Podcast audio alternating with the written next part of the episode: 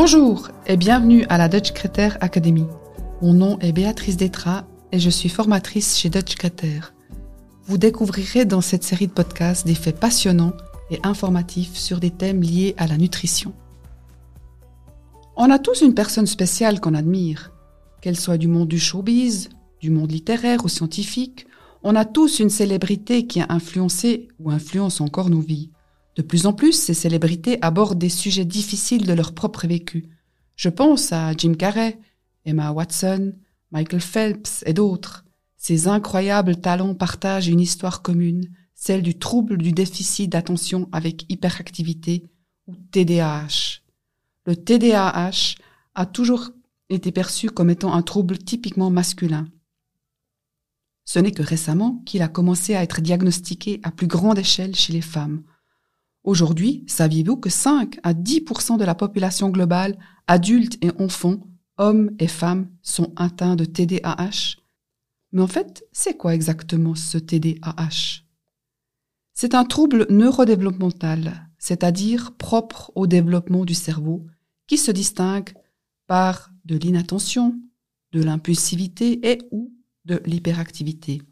Il y a trois types de TDAH, celui à prédominance inattentive, à prédominance impulsive hyperactive ou mixte, donc une combinaison des trois caractéristiques. Typiquement, les personnes souffrant de TDAH sont facilement distraites, ont une tendance à la rêverie, oublient ou perdent souvent leurs affaires. À cela s'ajoute parfois de l'anxiété, une locacité excessive, l'interruption des discours des autres et de l'agitation. Mais que se passe vraiment dans le cerveau des personnes qui ont un TDAH Le cerveau TDAH ne suit pas les mêmes règles que les autres cerveaux. En fait, il est plutôt orienté vers la satisfaction immédiate, c'est-à-dire qu'il a du mal à voir les choses à plus long terme ou être gratifié par une conséquence future. Du coup, le cerveau TDAH a du mal à apprécier les activités ordinaires de tous les jours. La recherche récente sur le TDAH nous apprend qu'il y a trois processus sous-jacents qui expliquent les symptômes. Le premier concerne le réseau mode par défaut. Comme vous le savez peut-être, notre cerveau est composé de différents réseaux qui contrôlent l'apprentissage, les sentiments et le comportement. Le réseau du mode par défaut est celui qui s'active quand on laisse libre cours à ses pensées. Il est donc moins actif quand on se concentre sur une tâche spécifique. Des études montrent que les connexions neuronales dans ces régions spécifiques sont différentes chez les personnes atteintes de TDAH et chez celles sans. La deuxième région qui semble être impliquée dans le TDAH est le réseau fonctionnel contrôlant l'attention et le contrôle cognitif. Une perturbation de ce réseau entraîne une baisse des niveaux d'attention de concentration.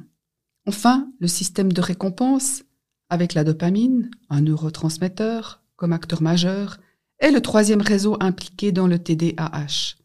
Une perturbation de ce système, typique des personnes atteintes de TDAH, signifie qu'elles ont du mal à rester concentrées ou motivées lorsque la récompense n'est pas assez grande ou à un objectif à plus long terme.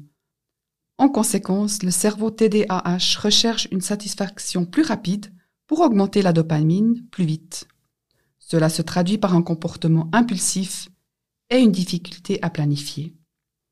Des changements dans l'une ou l'autre de ces trois régions du cerveau peuvent expliquer un ou plusieurs symptômes du TDAH, inattention, impulsivité et hyperactivité. Et compte tenu du rôle de la dopamine, du moins dans le système de récompense, la plupart des médicaments utilisés pour traiter le TDAH stimulent la production de dopamine dans le cerveau. Et ces médicaments fonctionnent pour 60 à 80% des patients. Malheureusement, pour les 20 à 40% restants, les stimulants dopaminergiques ne fonctionnent pas ou sont associés à des effets secondaires qui conduisent ces patients à arrêter le traitement. Alors, mis à part les médicaments, comment pouvons-nous aider les personnes atteintes de TDAH pour le savoir, il faut d'abord comprendre ce qui cause le TDAH. Le TDAH est un trouble génétique pour la plupart, 60 à 80% des cas. Cependant, il y a une petite influence, environ 20% des facteurs environnementaux. En fait, de plus en plus, on pense que notre environnement actuel comprend beaucoup d'informations, de distractions et d'écrans pourrait être un facteur favorisant le TDAH. En effet, de longues heures de télévision et de jeux ont été déjà mises en évidence comme des facteurs contributifs potentiels aux symptômes d'inattention et d'hyperactivité chez les enfants et les adolescents. D'autres facteurs incluent aussi la nutrition. Un régime alimentaire occidental riche en sucre et en graisses saturées, pauvre en oméga 3, a été associé au TDAH.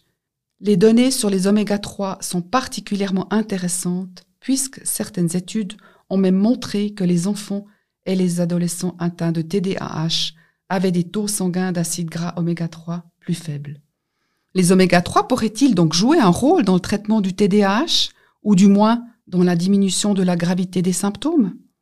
Comme je l'ai déjà mentionné dans notre épisode précédent, les oméga 3 jouent un rôle crucial dans le développement du cerveau et leur carence peut entraîner de graves dysfonctionnements cérébraux et des troubles d'apprentissage.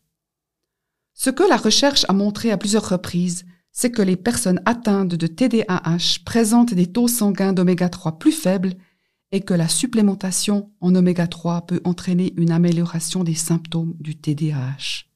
Mais je parlerai des effets sur les symptômes un peu plus tard. Du coup, le DHA et le PA pourraient faire partie de la solution en ayant trois rôles potentiels. Premièrement, en aidant la neurotransmission.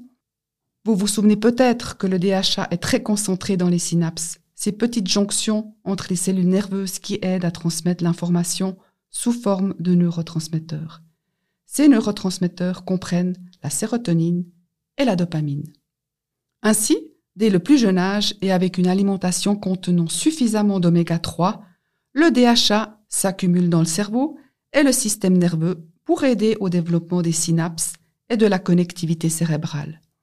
Cette accumulation de DHA se poursuit jusqu'à la deuxième année de vie, lorsque des niveaux très élevés de DHA sont atteints. Ces niveaux peuvent être atteints jusqu'à l'âge adulte, à condition que l'apport alimentaire en oméga 3 soit suffisant.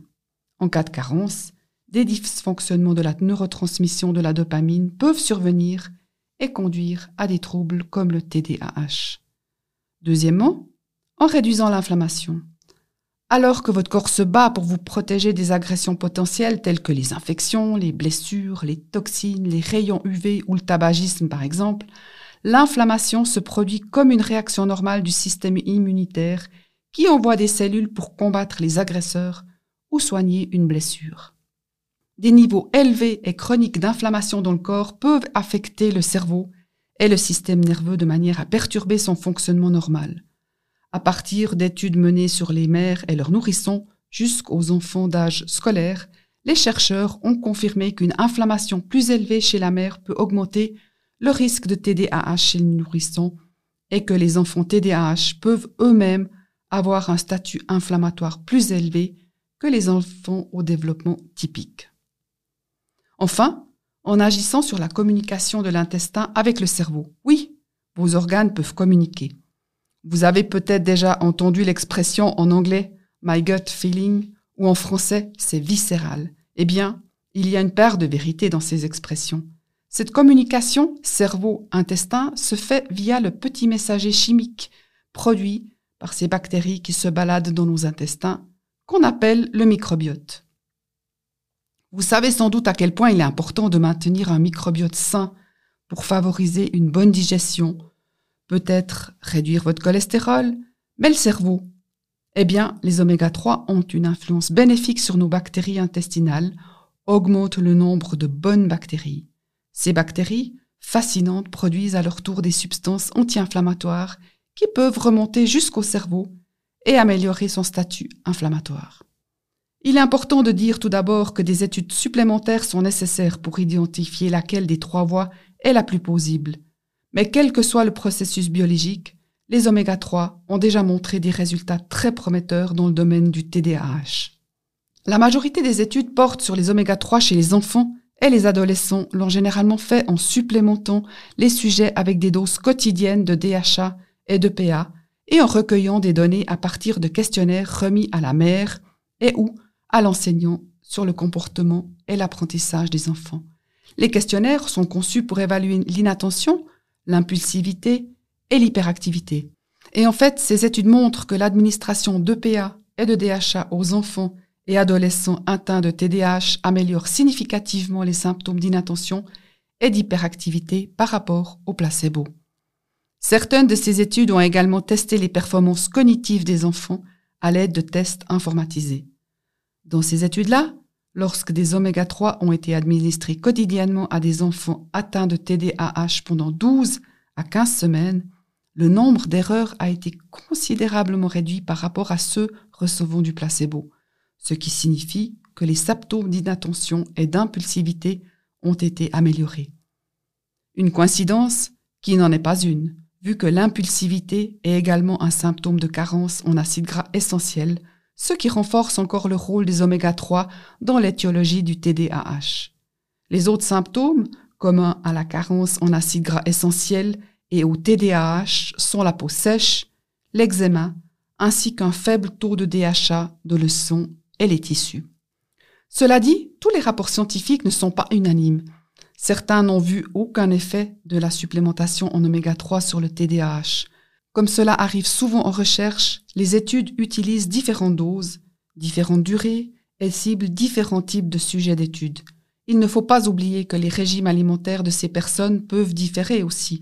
Pour cette raison, les auteurs d'une revue scientifique sur les oméga 3 et le TDAH se sont penchés sur ces facteurs pour identifier les conditions où les oméga 3 fonctionnent.